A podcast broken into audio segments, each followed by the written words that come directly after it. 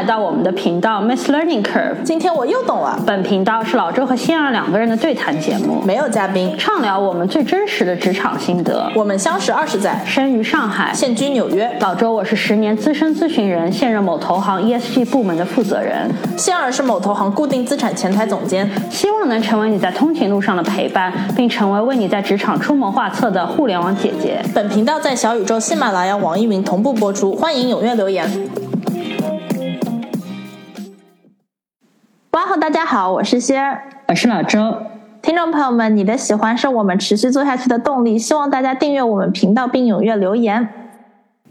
今天这一集，我们想聊一下写邮件的小技巧。其实这个之前有一集有个伏笔的，就是我们在那个八十集的时候在聊，就是。职场一个看似意外的进阶小妙招叫少说话嘛，嗯，当时就留了个伏笔，说其实有的时候你收到邮件可以不回，对吧？或者是包括你收到微信啊什么都可以选择不回，其实有的时候也是一个比较有 powerful 的一种 move，对吧？所以当时我们就说，哎，如果对写邮件小技巧感兴趣的人可以留言，哎，果然还是有些听众留言了，然后包括也私信我们跟我们说想听这么一集。其实写邮件的技巧实在是太多了，然后我们就想说，不不不单。单是写邮件的技巧，其实邮件就是包括你一些比较在职场上正式的一些商务上的沟通，对吧？也不论你是用呃微信也好，或者是用其他的一些社交软件也好，对吧？其实它都是万变不离其宗的，而且。甚至是我，我觉得其实每天在工作的时候写邮件，其实占了我们工作很长的一部分时间，对吧？有的时候就比方说你的两个会议之间会有你可能有三十分钟的空闲，然后你以为哎时间还很充裕，但没想到写个一两封邮件，时间就都过去了。对对，有的时候会就是说哎呀，meeting 还晚了，就是说要参加这个会议，自己本来就记着我是要参加的，并没有忽略它，但是因为写邮件写的太忘我了，以至于迟到了啦什么的，对吧？对的，所以就觉得说写邮件其实可能。是非常基础，但是对我们工作来说是一个非常重要的这么一个技能。然后当中也涉及到其实方方面面的一些小技巧，包括你怎么写，也会包括你怎么催别人，对吧？所以就是说这一集可以就是希望能够比较全面的聊到一些就是邮件方面或者是商务沟通方面的一些技巧。对，而且不光是时长，这个邮件其实我觉得就是邮件，其实就是一个在商务上沟通的一个，呃，一个是最基本，二个其实也是最重要的一个手段。其实很多就是，比如说后来的那个呃见面啊，或者说是呃留呃电话面谈什么，其实都是邮件衍生出来的。所以经常比如说，比如不知道你们是不是就我们比如说经常会打完电话还要 recap，用邮件 recap，因为必然的邮件有一项。还有邮件就很像一个，就是说留下证据一样，就是说，就是我觉得是个贯穿商务的一个，就是说核心的这样的一个沟通的模式，是这样的。那好，按照我们频道的惯例，我先抛个砖，我先从那个最基础的来讲，就是如何写一封邮件，因为它有一定的格式架构嘛，对吧？那我觉得第一个一定就是标题该怎么写。对吧？哦，我其实如果我现在回忆我自己在初入职场的时候，其实有的时候写标题的时候，我也会犹豫或纠结一下。我就总总归会在想说，怎么写比较好，或怎么写才能够抓住别人的眼球，可以让别人多回答我。我觉得这可能也是初入职场的人可能会不能说犯那个错误，而是可能会内耗或纠结的一个点，对吧？其实我觉得我，以我现在工作这么多年来说，我其实觉得。写标题就是大道至简的一个概念，就是其实你怎么写都没有说能够马上抓住别人眼球或怎么样。其实只要把它写的短小精悍一点，那就是最好了，对吧？对，因为我回想自己可能初入的时候也是。就觉得标题好像很定胜负，就有点像我们做这个频道，我们我们经常就是说老这户，我们经常就是说哦，我们这一集录完了，但标题怎么起呢？就会比较抓人眼球啊，怎么样？但其实职场上并不是的，其实其实抓人眼球可能是谁发写这封邮件，对吧？如果是个老板，就比如说我的老板，我其实有的时候老板不不就大老板啊，他可能发给我邮件就写个嗨。对，就标题就是个嗨，对，什么也没有，或者是一个 forward 一个 reply，就是就是这种，就是说像乱嘛，就是那种文件名嘛，对吧？因为有的时候会别人可能发给他一个文件，那个文件的名字可能就叫什么零七六二什么一个日期，然后什么几稿什么，但但只要你看是老板发来的，那那管他这个邮件名字叫啥，你反正肯定是就是说就是当最重要的回嘛。对所以如果是呃初入职场的，你觉得说想要啊，是不是啊？比比如说别人没有回啊，或者怎么样，是是不是因为自己的标题没有句号，完全没有必要想这么想，完全不用纠结这个，对对吧对？哎，那讲完标题，我想讲，有的时候你在点开邮件以前，你就会发现标题边上可能会有个惊叹号，嗯，对吧？那那个就说明那个给你发那封邮件的人把这封邮件标成了 important，就比较重要的邮件，对吧？那你会就是给你发出邮件加 important 吗？是我这样，我是我给自己的一个，我也不是给自己的一个规定吧，就是说是常年总结出来，发觉我我一年呢，可能一共一共会发什么五封这种有惊叹号的就是你会限制自己发这种邮件的。对对对，就我觉得我是正常情况下我都不会发，但是我后来就看了一下说，那我会在什么情况发呢？我那五封基本上都是出于就是说，嗯，不知道对方是谁，就是对方可能是一个这种，嗯呃一一个组的这样的一个呃 email 的一个一个账号。啊所以我也没有办，不就是找个人对，不是个人，所以我就比如说你打电话啊，或者你去呃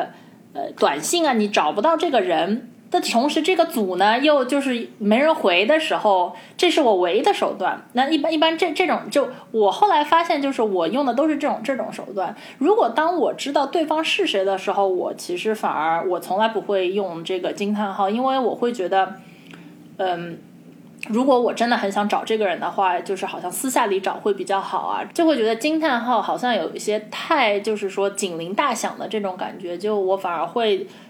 避免使用它，而就是说通过别的渠道去找这个人，告诉他这件事很紧急而。我同意。其实，在职场上，我我觉得越来越多会发现一个规律，就是会真正发给你这种惊叹号邮件的人，可能他真的是一个，他是个既定的一个呃过程 procedure，对吧？他他就是在这些情况下发生的时候规定的，公司规定一定要用这个方式来沟通。如果你是正常的，即使是你这事情再紧急，不论这些事情多紧急，大家就不会通过那个 important 就重要的那个按键让大家来催促大家赶快回复，对对吧？对就很少会发生这样的事情。啊，那这个讲完之后，就是我觉得很多人都一定一定会纠结的一个点，就是呃邮件的顺序，就是邮件里面加人名的顺序，然后这个顺序会显现在很多个地方。嗯，首先就是你在呃就是写给谁邮件就 to someone 的时候，对吧？你可能会说，哎，谁加在前面，谁加在后面，这是一个顺序。其次就是呃有的时候你会用 CC 嘛抄送，对吧？谁属于在那个 to 栏里面，谁属于在 CC 栏里面。对吧？然后甚至有的时候你你也会纠结说你在那个文件的 title 就是你看会说哎呃打招呼嘛，hi 某某某，hey 某某某，hello 什么的。然后这个时候如果多于一个人的话，你也会说想说哎谁的名字在前面比较好？嗯，或者你怎么，或者如果很多人的时候，你是说多少人的名字以什么样的序列，然后多少你就要 cut 说 all 了。对，因为你没有办法把十个人的名字都列出来，这样就很傻嘛，对吧？对对，我的话，我我个人觉得有两种情况，就是一种是我觉得其实挺明确，因为如果你是在一个公司里面，大概率你可以在那个通讯录里找到他，那你其实是知道他们的等级的，对吧？你其实大大多数的情况下，其实你知道，哎，谁可能是谁的老板，上下级的关系。那如果有这种非常明确的上下级关系，那我自己的。呃，规则就是我一定会把就是比较 senior 的人上级写在前面，我觉得这个就不用动脑了，我觉得这样写，呃，一定不太会有错。唯一可能有一个呃破例吧，就是如果说这件事情已经是你很明确，就这个下级是真正会帮你做事情的人，对吧？就他已经被 delegate 去做这件事情了，那你这个时候你如果想要仍然希望他的上级能够知道啊这件事情在推进的一个过程，他可能都不会点开这封邮件看，但是只是说不要把它整个就是消失在邮件当中，那你可能都都不需要把他们都写在 to 里面，你可以把他的上级写到那个 CC 里面，那这个时候你就可以不用说写给他，不用说 address to 他们两个人，只要给他们一个人就可以，这是唯一的例外。另外一种情况，其实我觉得是更多人会纠结的情况。然后这也可以细分两种，一种就是如果说你是对外的一封邮件，就有的时候对方你不熟对方的那个职职场的架构嘛，其实你不知道谁可能比谁谁是谁的上级，这是有可能的。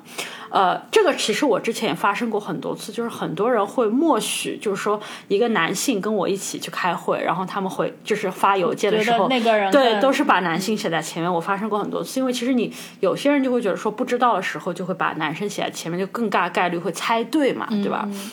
哦，你你外籍，那你不知道，那那是有可能的。还有就是，有的时候，其实，在公司内部，尤其是大型的公司，那你的架构就比较复杂。当他两两个人如果不隶属于同样一个组的时候，他们的级别就可能讲不清楚了，对吧？就也有可能会发生这样的情况。那这是一个我比较。私人的解决方法，我我之前也没有跟大家就是分享过，就是我就会选择在这里叫呃呃，就是上呃这是上海话嘛，就说倒个浆糊，嗯，是。对，然后我我就会做一件就是有点有趣的事儿，我我会在那个呃 to some 呃就是去某人的时候，我会有一个顺序，比方说 A，然后再 B，对吧？然后我会在那个 Hi Hello someone 的时候，会先写 B，然后再 A，然后我就。就我就觉得说，如果这样，即使我搞错了，因为我其实。我觉得有有一个迷思，就是大家会一边很多人都会纠结说哇怎么写这个顺序，一边大家又一定会在心里想说真的有人在乎这个顺序吗？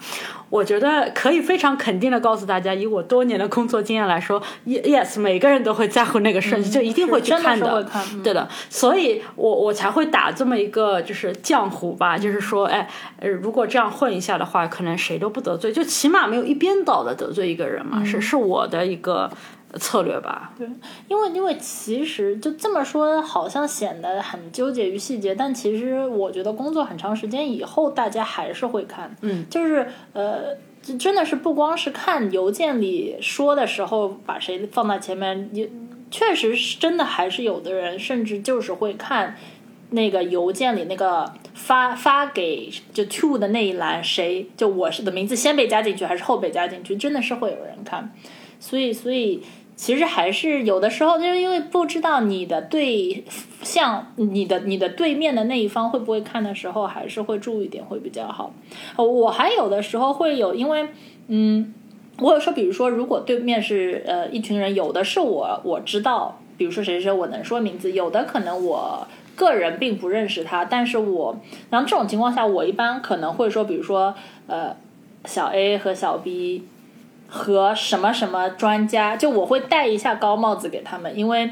因为我在不认识他们个人的时候，也很难知道，比如说这个组三个人，我也不知道哪个人会真的来做这件事，但是我会就故意戴一个高帽子，模糊一点，对，然后让他们反正起码觉得说，不管是扣到他们哪个人，他们也都是开心的，就会有。对，这里再讲两个小点，一点是刚刚仙儿你提到了，就是说。有多个人的时候，就是怎么写，就是 hi all，还是说就把每个人名字都列出来？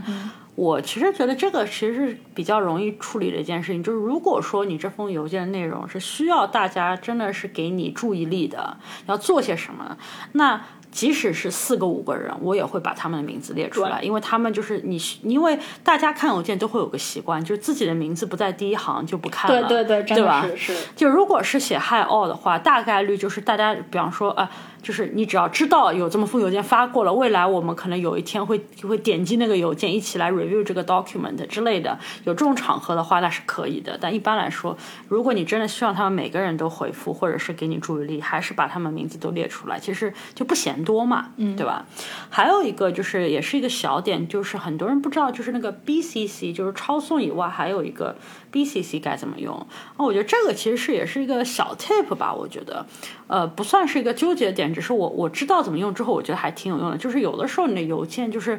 呃，比方说你你你会被别人呃 refer 给其他的组，就你可能问了个问题，但这个问题可能哎你问错人了，但是但是人家说，哎，你不应该问我，你该问下一个人。那通常出于礼貌，你就会回说，那谢谢你，对吧？然后你就是接着去跟另外一个人在邮件里面商讨了，对吧？这个时候比较好的一个做法就是，你可以把这那个人放到那个 BCC 里面，就是你 refer 你的那个人，因为这样子的话，如果大家再回复整个邮件的时候，那个 BCC 的人会自动的就被消除在这个这个邮件里面，那他就等于说，就是这里就把你就推交托给下一个。人他就不再出现在这封邮件里面，也算是个有始有终、比较好的一个就是呃邮件的礼仪吧，我觉得。对对对。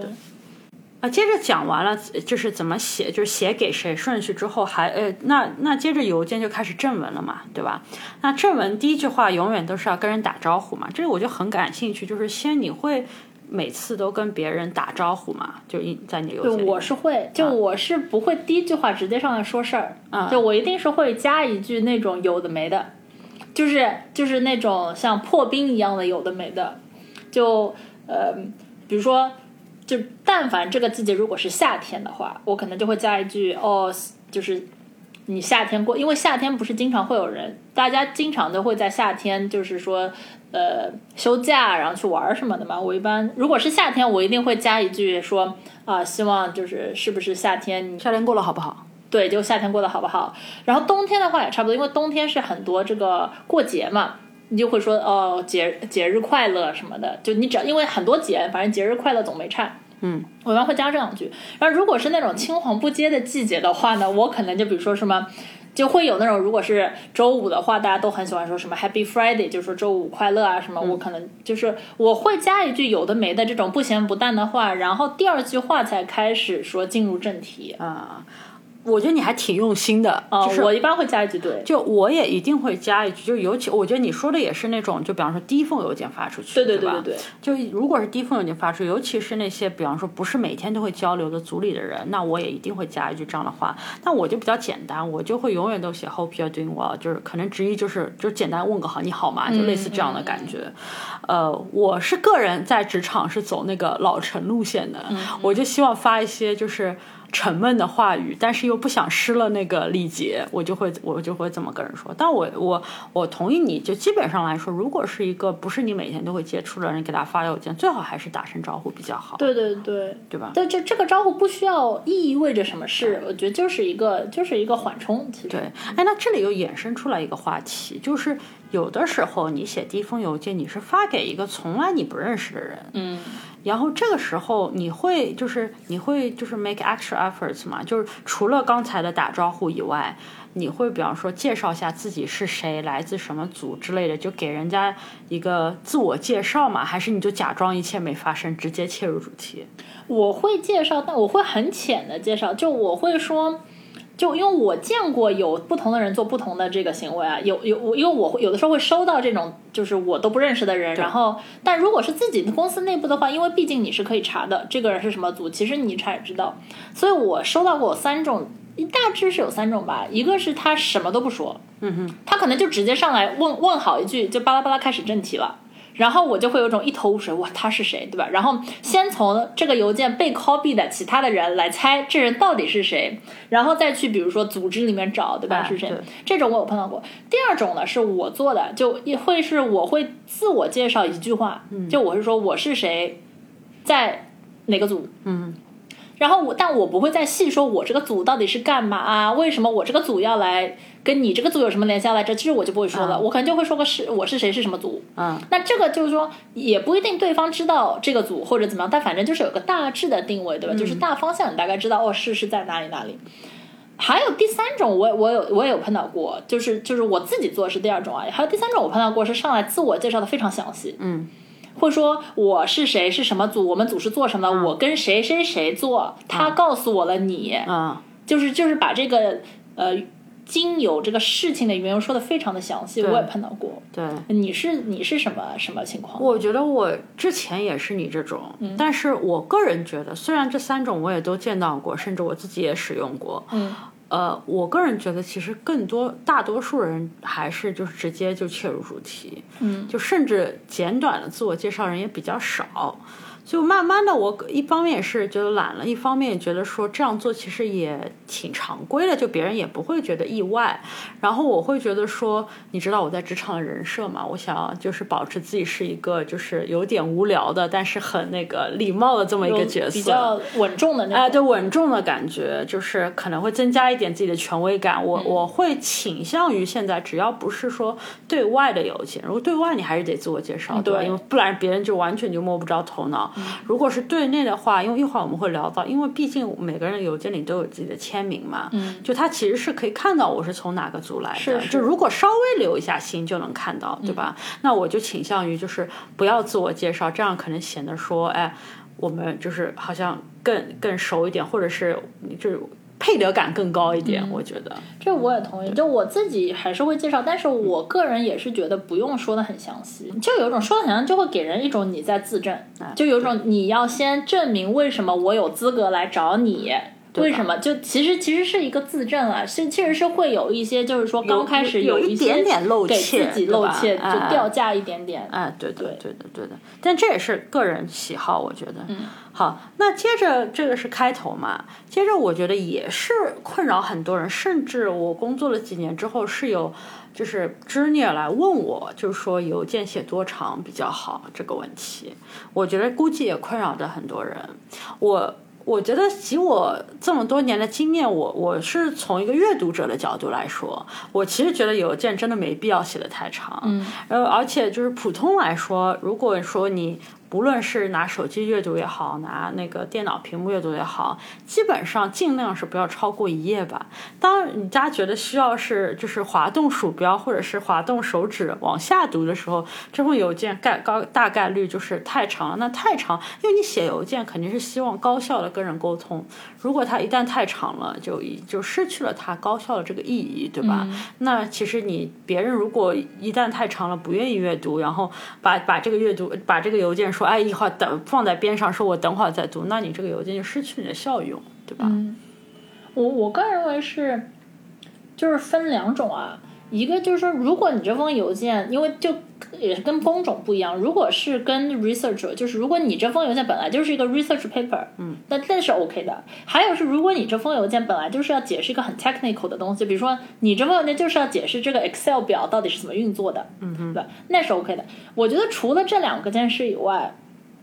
但凡我我个人认为一页纸都是过长了，嗯，就是我觉得但凡就是你这个邮件是有起承转合了，嗯，就是要要开始你觉得读的这个人得得得花脑子，得认真的读十分钟，就你这个邮件并不是一个说啊，所以我们十点钟打个 call 吧，扫一眼就对，并不是那种说一两句你马上就能回，就是需要对方思考的话，嗯，我觉得都是就是要要。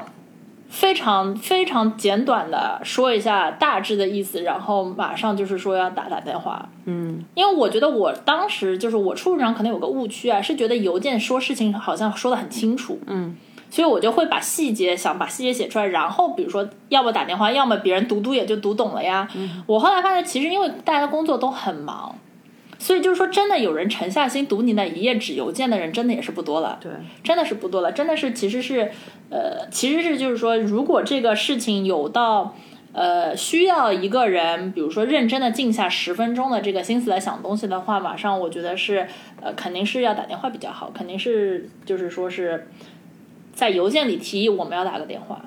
所以还是尽量写的简短一些。对对对对对，抓住人眼球嘛。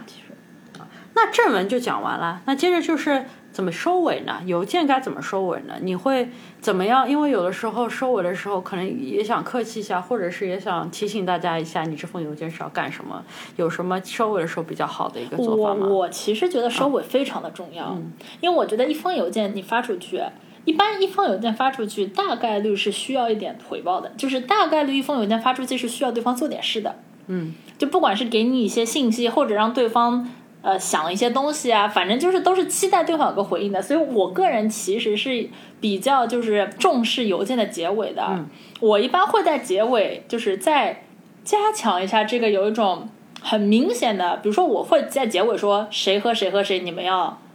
就我会把比如说谁谁我需要谁谁谁回答，会把名字比如说那个 highlight 一下，嗯，或者说我结尾会说。期待你们快点回答啊，或者或者经常比如说结尾说我呃。我会就是这封邮件的之后，我会 follow up with 一个 call，就我会再发一个那个电话的那个 invite，你们要都参加什么？我一般会在结尾就是说更强调一下我想要对方做的事，嗯，这样就是呃，就是就是制造一些压力吧，让人家就是说知道他们欠我一些行动，他们得得回。就是我一般会在结尾注重一下，因为我我我会有一种担心，就是说，如果我在结尾没有强调一下，别人看完这封文件就忘了他们得做事了，然后就不回了。嗯嗯，我可能不会走那么就是强烈的提醒，因为大概率在正文当中，我可能已经强调了一些什么这个时间点以前你得回复啊，怎么怎么样的。嗯，但是我也会注意在文末留一个切入口。就是因为你也知道，如果对方一直不回复你，你肯定是希望跟对方直接打电话交谈的。嗯，那我就会出于礼貌，就留一个切入口，就说告诉，请告诉我会不会打个电话说这件事情更简单。嗯嗯，因为这样子的话，如果我未来想他一直都不回复我，我我就可以直接给他发个电话邀请，对吧？因为这样我已经跟你说过了，你又不回复，那我就默认你肯定是觉得电话讲更快嘛，对吧？就就只是礼貌性的，我就会。就是多写这么一句话，嗯，对，哎，那最后的最后，我还是想聊一个，就是写一封邮件该怎么写，就是签名栏该怎么写呢？就是。因为签名栏大家看的都很五花五花八门嘛，五花八门，色彩斑斓。尤其是在我还见过有动图的，啊，就是会比如一个动图。而且有有一个在北美也很流行，就是要政治正确嘛，很多人就是会说我是，就是他会有一种 pronounce hers 这个方法，就告诉大家我是个女生。因为有的时候就是就是英文名，其实你很难判断他是个男生还是女生，有一些是通用的，比方说。Bobby 这样的一个 name 对吧？他可能是男生，可能是女生，对吧？他就可能会写一个自己是 pronounce hers，那这样子你就知道是个女生。那这个就是有种呃，就是不想不想让女生自己被职场忽视那种感觉，对吧？那你觉得签名栏该怎么写？是或者是你喜欢签名栏怎么写呢？我个人觉得签名栏就是要，我个人喜欢的签名栏就是你刚才说的这个要稳重哦。我是觉得就是说。因为我个人觉得签名栏其实是一个不要增加就不需要你个人的创造力在里面的，就是一个越有权威越好，越有权威感越好的，就就不光呃跟你的级别没有关系啊，但是要有权威感，因为因为这个其实就是个名片，这个签你的签名栏其实就是你的一个电子名片嘛，我是觉得越简短越好，就是名字。然后 title 你做什么的，对吧？这就是联系方式。我就是越老拍越好，我个人觉得签名栏是。对，但我还是会用一些，比方说你们公司的代表色是什么颜色，我还是会用一些颜色在那边显示一下。但是呃，我觉得比较容易的一个方法，可能就是你就点开你的一些同事，然后可能是一些工作时间比较长的，对吧？就你平时觉得还挺好的一些同事，把他们做个范例，你可能呃比较三个人，然后你取一些你喜欢那些元素，把它拼在一起就可以了，对吧？这可能就把自己的签名栏给做好了。哎，那这么说来，写一封邮件挺简单的呀，就这封邮件写完了呀。但是这封邮件确实是写完了，但是就。我我说一个大家，我觉得大家一定觉得写邮件很痛苦的事啊，嗯，就说你这封邮件是写完了，但是你这封邮件往往就是是要得到一个回应的嘛，你这封邮件写出就是要人知道一件什么事啊，让人家给你什么事。我觉得这个邮件对我来说一个很大的这个迷思就是说，你这封邮件石沉大海了怎么办？嗯，这经常碰到，就比如说你今天写了这封邮件。就像我们刚才说的那些一样，这个点都写的非常好，标题也好，内容也好，也没有写的很长，对吧？然后要 follow up action point 都写的很清楚，人家就是不回啊，那还经常有的。对，那这个时候怎么办呢？那就很焦急啊！你什么时候去催呢？你是要催这一个人，还是要催大家呢？就是这个时候怎么办呢？呃，我我其实被经常被问这个问题，就尤其是有的时候你叫你的呃 junior 可能帮你写封邮件，叫你在抄送栏里，然后一直没人回，然后他就会问你，对对，什么时候催比较好？对我其实觉得这这个可能是各个国家跟文化背景会不一样，这个我必须要说，因为在美国这里办事情就是比较拖，对吧？可能就是没有说大家不是说中国速度嘛，美国速度就是比较慢的那种，所以如果按照北美这里的惯例，我会说。不管你这个事情再紧急，就是只要不是说，比如说明天这件事情对外了就要发出去的那种紧急程度，就是你心里再怎么急，我都会起码给他一天的时间，才才催促别人说，哎，可不可以说？而且我催促的时候会非常简单，我就什么也不说什么花里胡哨的事情，我就直接就是 reply all，就是回复所有人说，哎，我可以 follow up 一下我下面这封邮件吗？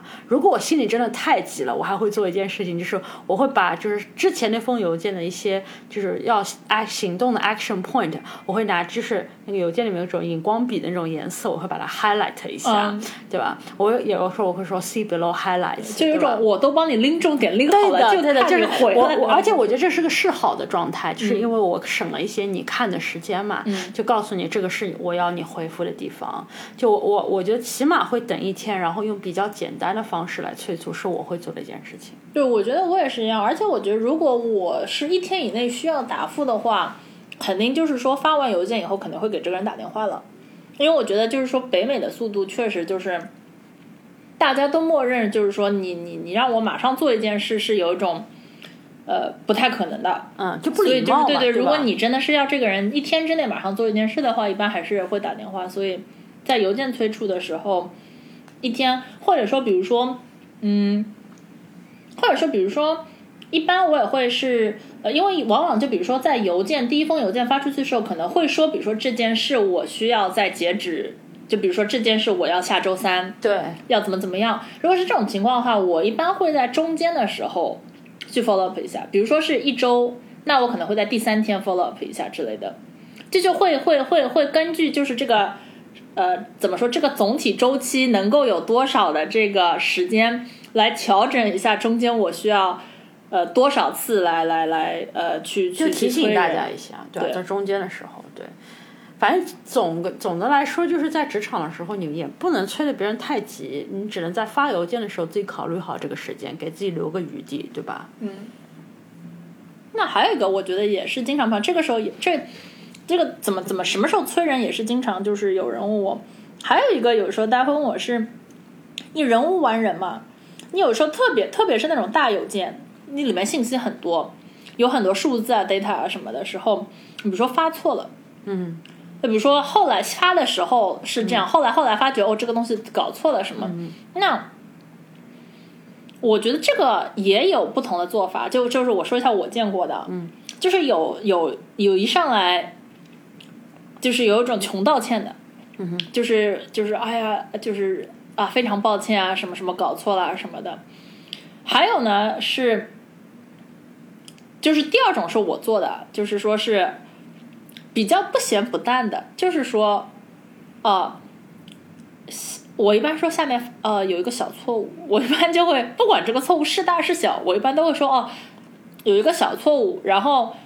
然后就很短的就一句话有个小错误，我会直接在下面我本来那封邮件里把这个小错误改掉了。这样大家就可以继续用原来的封邮件。然后第三种我有看到的是，他可能也差不多，但是他会把发的内容再重发一遍，就是把正确的内容重新发一遍新的。嗯，就是你觉得，当你比如说发的东西出错的时候，你要怎么样呢？哦，还有第四种，其实第四种我也会第一个尝试，就是召回嘛。对，哦，对对，召回就是如果别人，如果你刚发，如果你知道大家还没有看的话，那确实是最好的。对，就如尤其是有的时候，如果说你发的时候，你觉得是那种就是。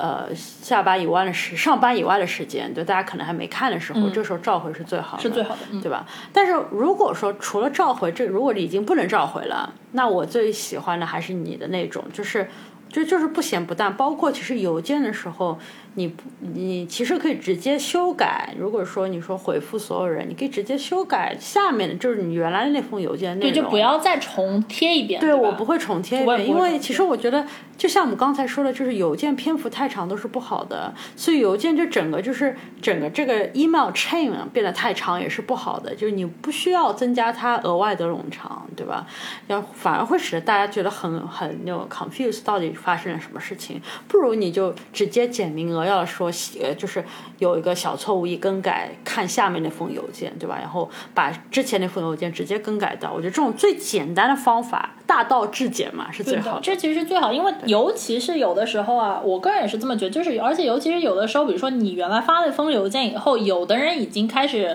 给他们，就大家会都同样用同一个这个 thread 嘛，会用同一个这个回复回复嘛。那有的人可能已经发。发表了一些看法的时候，这个时候如果你再开你再就是把内容再重贴一遍，就是会有一种这个时间顺序搞不太清楚的这个这个这个这个问题。所以其实就是说是，呃，大家还是都绕回最早最早的邮件是是是最好的，我个人这么觉得。对。那还有一个就是跟回复的关，这这个倒也不是，这个倒是没有人问过我，但是我自己呢，每天当我收到的时候，我会在内心想，这到底是好不好呢？这是我自己的一个迷思啊，就是。就是这个，你是不是会经常碰到，比如说，嗯，一人家回信的时候，特特别是那种你比如说做了一件什么好事啊，或者怎么，人家回信的时候就会非常欢乐，就有一种带着欢乐的气息在那说 “thank you” 惊叹号，什么什么惊叹号，对吧？或者还有那种说什么 “thank you” 笑脸，而且笑脸是一个，就是我不知道你的手机怎么，就是笑脸是一个，就是它的那个呃快捷键。是一个那个冒号和一个 J，呃，是在电脑上是冒号和一个一一半的一个括弧。对。对，然后但是呃，就是是对，在手机上还是个冒号一个 J 还是什么的，然后所以就是说在电脑上看的是个笑脸，但比如说我在手机上看的时候就会一个 J，嗯，然后但是我后来就是知道了这个 J 就是个笑脸，对，就是就是就是他那个。快捷键的时候就是个啥？我看到这些邮件，但但这可能是当然，可能有一些就是我自己的一个偏见在啊。一般就是以这种很欢快的语气来说惊叹号的，都是位置不是很高的人。对我同意，因为我觉得这个当中是有个取舍的，就是。如果你用惊叹号或者什么，因为你这鼓励的语气更强，或者是笑脸，就是可能支持别人的感觉更强烈，关爱别人的感觉更强烈，那你其实就在那个亲切度和权威度当中做个取舍，对吧？我其实觉得比较理想的情况下，那肯定是如果你本人是个权威度很高的人，那你应该走亲切度的路线；如果你本人是个亲切度很高的人，应该走权威度的路线，这样子可以平衡一下，对吧？我觉得这是比较理想的一个。但事实上，如果我平时观察的话，我觉得大多数就像你说的，可能比较权威的年长的人，尤其是一些男性，平时不苟言笑那些人，或脾气很臭的那些，他们就不太会用那些感叹号，就就 stick true to their character 嘛，就他们就可能就即使你再好，他也不会他 congratulations 句号句号对对吧？真的是嗯，反而是一些可能初入职场了，或者一些比较就是。善意的一些女性居多，Will do 惊叹号，对的，对的，对的，就是就是会用这样的一些语言，就是我觉得这这个说到底也是个人喜好，但我觉得我觉得你你提出这个点来还是挺好，也是给听众一个自己的取舍嘛，就知道说哦，如果我这么写，其实是带一个职场人设在那边的。是，那我可以分享一下，就是我制作，因为嗯，我我个人觉得，就是你在一个大的 email 里面，就是说比较。重就比较人数多的 email 里面就不要这么做了，因为因为嗯，当然，当然，但这里就完全说不是说你写惊叹号不好是吗？这个真的就像刚才说，就是一个风格的取舍。但是在一个比较大多数人的 email 里面，大家可能更想要的是你是一个稳重的一个一个那个。成熟的这样的一个员工的形象嘛，那如果你是个比如说一对一，我们有一个 catch up 啊或者怎么样的话，我觉得或者在社交软件上，对对，是可以有个人风格、个人色彩的。对，呃，我觉得可能就是说你要可以注意一下，就是说你既同样在职场上的时候，其实在不同的这个环境下，这个语境也是不一样的。我个人会在那种大的 email 里面，就是说做一个比较成熟的这种句号句号型人，就是吧。什么什么句号，什么什么都是句号。但是如果是呃很小的范围啊，或者一对一的时候，我可能会就是添加一些个人的这种这种这种语气啊、色彩啊什么。这么说起来，我的确是就是现在有 Teams 这种叫就是社交软件在职场上用的嘛。我觉得这个其实是个很好的场合，就像你说的，如果你们是一对一在聊天的时候，比如说对方说了些什么话，我是很乐于使用，比方说呃呃竖拇指这个表情符号，或者是。呃，有的时候甚至可以给个笑脸啊，或者是一个爱心啊，这样的。那你都不知道我用的是啥？我用的是一个那个 unicorn。我最喜欢的一个是青蛙的一张笑脸，一个青蛙脸，还有一个是那个独角兽，独角兽头上有一个粉红色的圈的这样的一个笑脸。所以，对对，也是在就是聊天软件的上说，那肯定就更可以有一些个人色彩嘛。对。我觉得就是其实这些都是很细节啊，但就是的，其实就是写邮件的时候或者回邮件的时候、催邮件的时候，其实就是这些细节反而是就是说定大局非常重要。嗯，比如说接下来一个就是我还想问一个，我觉得这个是直到我现在每天都会纠结，就直到我现在都会都会想，那我这次应该怎么办的时候，就是说这种往往是呢，也是一封大邮件，有很多人好。那这个时候回的时候，你是回大家呢？你是就是 reply all 回所有人，回复所有人，还是说回复这个发信的人啊？还是说你比如说挑几个人回？因为因为往往这种发过来，比如说他发给十个人，比如说对吧？十个人往往十个人都被发到，可能别的人还挺重要的，嗯，对吧？那这个时候你得回，但是你回的信息。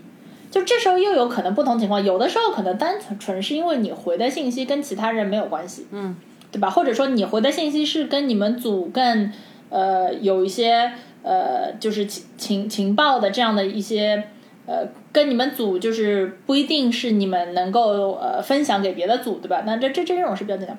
还有这种情况下，可能就是一封 email，他可能发给十个人，十个人可能你们都是平级啊，但是你们可能有一些权力的斗争啊，办公室的政治啊，因为不同人可能有不同利益，啊，就是所以这种这种时候，其实是我觉得是一个每天每天都在考验 考验这个你的一个选项，就像打游戏一样，就经常会打游戏要到这里，他就会说你选根据你选项的不一样，你后面的结局的走向会不一样嘛？我每次碰到这种。而且我甚至觉得发这种 email 的人，他自己都是坐着抱着就是看好戏的心态发的，就是他发给这十个人，他就知道就是他在搅这个，他在他在往这个平静的平静的池塘里投了一块石头这样。然后大家碰到这种 email 时候，你应该怎么办呢？其实我我我懂你，我也会有这种纠结，就经常因为我经常会收到这封邮件，就类似的邮件，但我我倒不觉得。别人可能有种看好戏的心，也有可能是因为我已经麻木了。嗯，就是那我就跟你分享一下我已经麻木之后的一个表现。对对对，就是我经常会收到，因为我在一个管理者的群里面，然后就像你说的，虽然我们在一个群里，那肯定代表着我们是嗯所谓的评级，但其实那很多人可能工作二三十年，他们是资格很深的，对吧？我是相对一个非常新来的一个人，那有的时候我就会被。尤其是秘书吧，我觉得秘书会经常会发一些，就老板的秘书会要大家每个人都去确认，或者是比方说老板明天要开个重要的会议，大家能不能都回一下？你想要老板说一些关于你的那个场合什么的话，就很多很多这样的邮件，一周可能十几封都有可能。然后，但是我为什么已经麻木，已经不纠结了呢？因为我因为收到过太多这样的邮件之后，我得到了很多样本，就是我发现其实。就是首先我的纠结是很真实的，像包括先你也有类似纠结，我就知道不是我一个人在纠结，对吧？这是其一，其二就是我发现每次这样的邮件发出来，的确有部分的人是会使用回复所有人就 reply all 这个这个选项的，但是每次都是这么零星的两三个人会选择这个选项，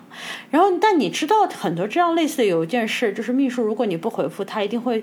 呃，确保每个人都会回复的。大家其实都回了。对，其实最后一定是每个人都回了。那剩下那些人，那肯定就是选择了一个只回复秘书一个人这么一个方法。那久而久之，我就明白了。首先，这个纠结不是只有我有；其次，就是也有的确选择两种的都有。但是，你可很可能可以看出大家的性格，但更重要的可能是他在职场的一个觉得自己的分量吧，对吧？我自己的一个经验就是，我觉得。就是这是很，首先你得认知，这是一件很正常的一个心理，对吧？就不用内耗自己。你会你会纠结说，哎，别人为什么呃回复所有人，但你好像有点不敢回复所有人。我觉得这挺正常的，因为不论你在哪个职场，你工作多久了，你在一个群体里面，你就经常会发生一件事情，就是你比别人资历浅。对吧？如果真的有你有大概率你提出这个问题，但就有可能你其实心里认识到自己在这个群体里面属于资历比较浅的，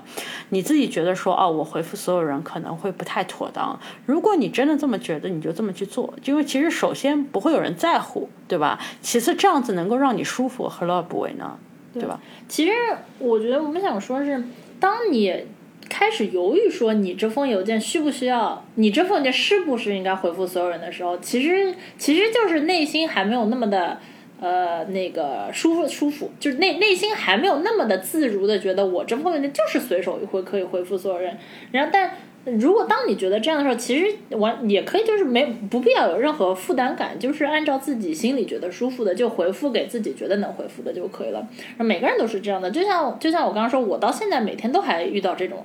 事，对吧？就是因为毕竟。呃，不管你职场上怎么晋升，你永远又是会被放在一个新的群体里。就是你，当你比如说职场上可能晋升了，那那跟你在同样一封邮件里的人们，他们也晋升了，你永远都是总会在一个群体里。你有的时候是会还是总是还会是那个资历浅的那一方。所以呃，不必纠结说哦，为什么我就是没有这个底气回复所有人呢？这 OK 的，大家其实都是这样，很正常。而且其实也是职场礼貌。嗯，是是是。那刚才讲了那么多啊，就当然也不能忘了，就是我们做这一集的初衷，因为我们之前做的第八十集看似意外的职场进阶小妙招，少说话，对吧？那我们到那个集里面就是有说，其实就是有的时候沉默是金，特别像这种有的时候这个邮件发过来，你觉得是个坑的时候呢？你其实是，虽然大家都是有种觉得，如果你要做一个好员工啊什么，你就是应该很及时的回复所有邮件啊，然后把你知道事情都都回答出去啊，然后尽量帮忙。但是有的时候现实生活就是很复杂的，对吧？有的时候他可能这个邮件呢，你知道它就是个坑，那这个时候其实很好的一个策略就是，一个你其实是可以选择不回的，就其实邮件。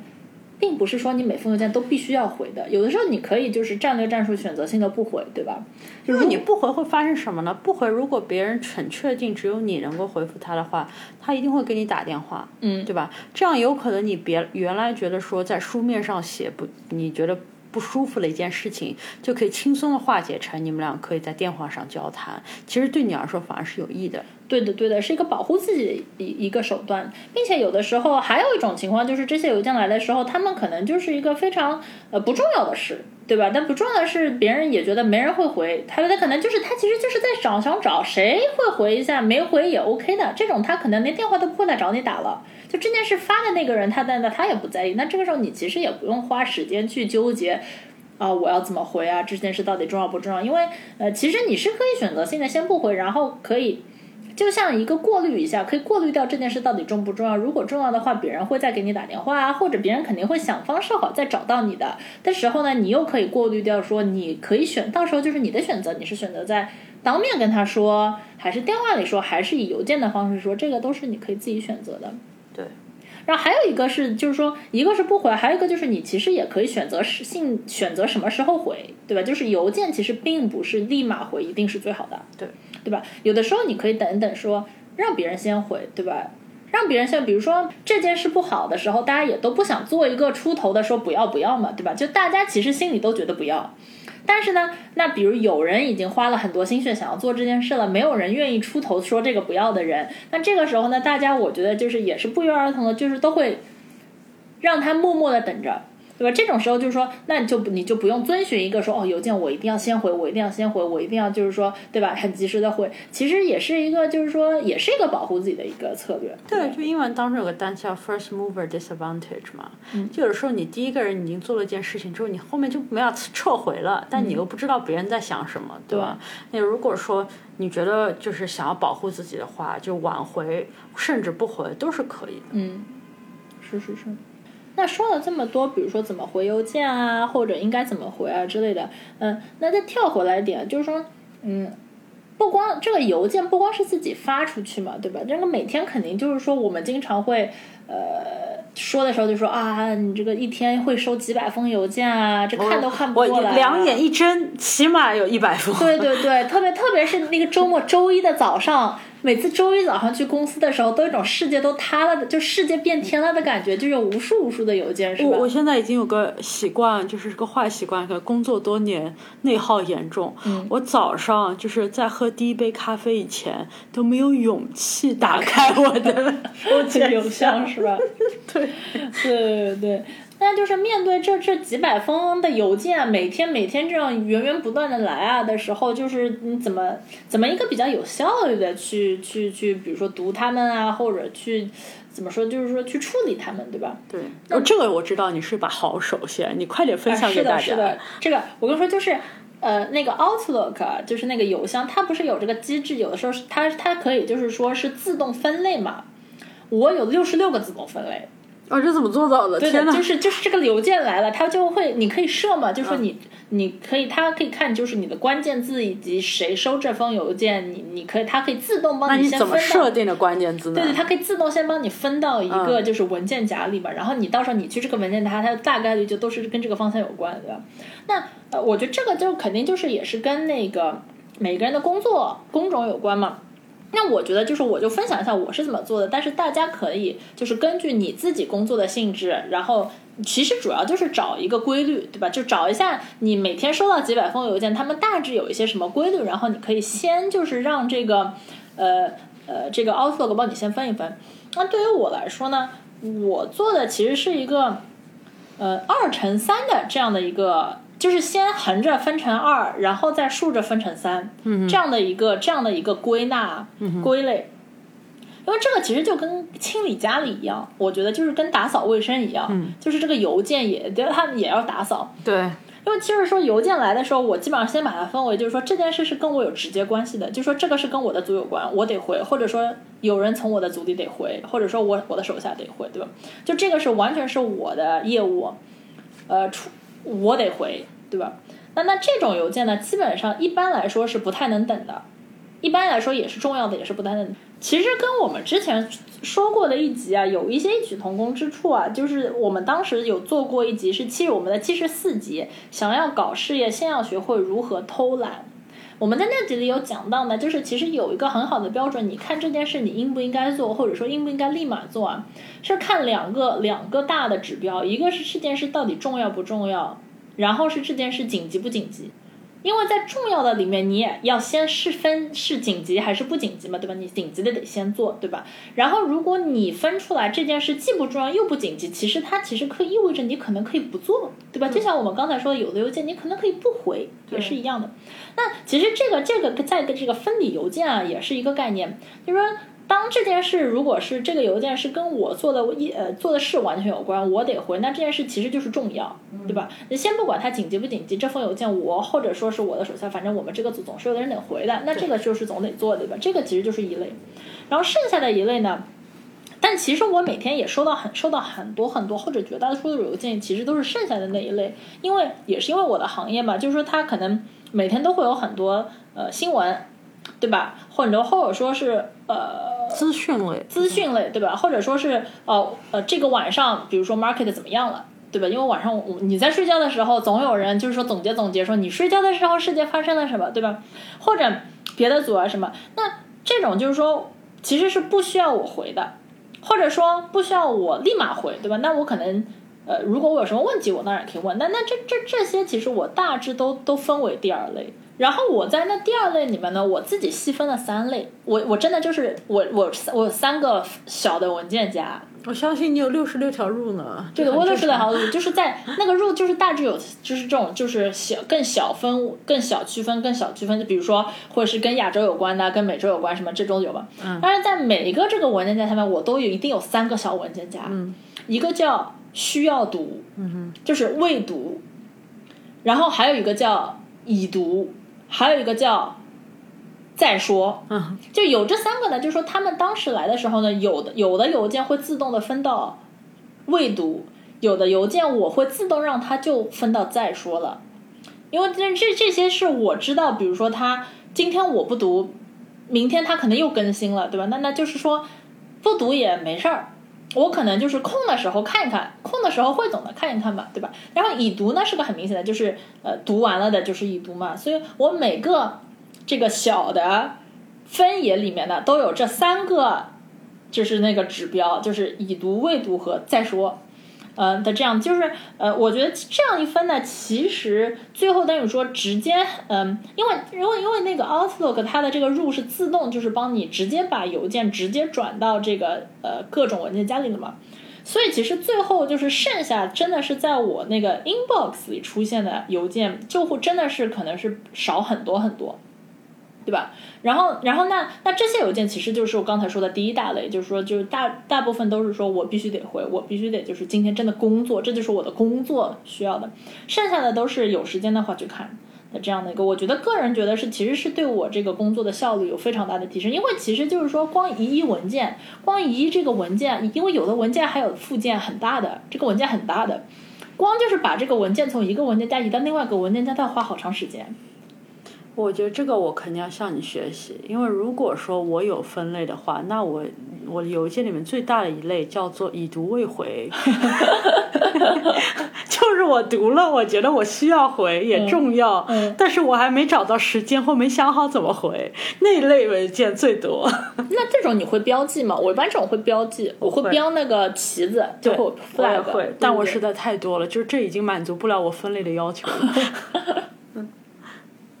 然后最后，我觉得我还想聊一个话题，就是从写邮件衍生开来的，就包括我们今天也聊到过很多次。就有的时候，如果说你这前面的邮件的技巧掌握的再好，也很难免就是别人就是不回你，或者是你还是没有办法推进这件事情上，你取得你想要的一个成效。那最后的最后，你肯定会需要说，还是大家一起开个会吧，对，叫 schedule 个 meeting。所以说，呃，然后这很多就是也也是可能在那些通讯软件，包括 Outlook 啊什么，这可以当中。可以实现。那如何来 schedule 这样的 meeting？我觉得这其实本身是一个很大的话题。就尤其是，就是我跟先生在聊天的时候，经常会聊到一件事情，就是说如何跟高层，对吧？schedule 这样的 meeting，有的时候你是需要很多前期的准备工作，才能够导致你，使得你最后的这个会议，就是即使它只有三十分钟，很短的时间，给你一点点的，就是专注力，你也可以把这件事情真的猛的一推进。其实你，你会议只有。三十分钟前期的准备工作可能要好几天都有可能的，对对，甚至好几周，因为你你其实跟一个高层有会就已经很难，有的时候你这种会可能还需要好几个高层同时在这一个会，对对，所以这个当中可能也有很多可以注意的小 tips，所以如果你感兴趣的话，可以给我们在这集下面留言，告诉我们你们是不是想听如何跟高层 schedule meeting 才可以更有效，嗯，那。抛去这一点，我觉得也有一些可以在这一集里短暂的 cover 的。我自己觉得有两个小 tip 可以在这里提一提。一个就是有的时候其实有些会是有些 sensitive 的，就是你不需要它。呃，别人把这件会议就是 forward 给其他人，然后邀请很多一些不相关的人来开这个会。你有的时候邀请了一些不相关，但是可能比你位子更高的一些人的时候，会完全把你的一些提议的风向给转变掉，对吧？对。那这个时候其实你可以。但这个非常谨慎使用啊，因为我觉得这个也不是经常被使用。其实你是可以在你在 schedule meeting 的时候，在邮件里面说啊，请不要把它随意 forward 给别人，对吧？其实你是可以 mention 这样的一句话，那别人出于对你的尊重也不会这么做。这是其一。其二的话，呃，有一个小 tip 就是经常会议都会有个附件嘛。对吧？因为现在，哎呀，现在开会通常都是任何一件事情你都要做个 PPT，对吧？大家一起 review 一下才能说，哎，哦，同意了，怎么样？就一定会有这么个邮件。那我就你如果有附件在你 attach 里面的话，最基础的一个小 tip 就是可能说你。用呃使用 PDF 而不是用 PPT 的格式，或者是你可以使用两种都 attach，对吧？那因为有些现在越来越多的人，尤其是老板们，他们大多数办公的时候人还在移动中，对吧？他们很可能在 iPad 在那个手机上面就看一下你的这封邮件。那那 PPT 大家都知道格式有可能会发生移动嘛，那他就会心里很不爽，就你到底叫我 review 了一点什么东西，对吧？就大家都 overlap，你看不清楚什么了，所以就是。嗯，不要忘记把一个 PDF 的呃格式作为附件放在你的那个 Meeting Invite 里面，那是比较就是 professional 一种操作。那今天这一集我们真的是讲了海量的干货，我觉得真的几乎是把我们能想到的关于如何写一封邮件、如何催促大家回邮件、如何整理你的 inbox，以及最后提到了一些如何 schedule meeting 来 follow up 你的邮件，这整个一个过程，我们都希望尽可能的把我们这么多年的经验分享给大家。我们也觉得当中除了一些真的非常 specific，就是关于就是写邮件的技巧以外，大多数的技巧可能也跟你平时使用任何软件，像微信也好，其他一些社交软件也好，在呃工作场合上的一些商务交流都是可以通用的。其实书面沟通其实就是对。所以如果说你有任何的觉得哎我们还没有提到的点，或者是有些我们提到的点你非常的有共鸣，都欢迎在我们的这集下面留言跟我们讨论。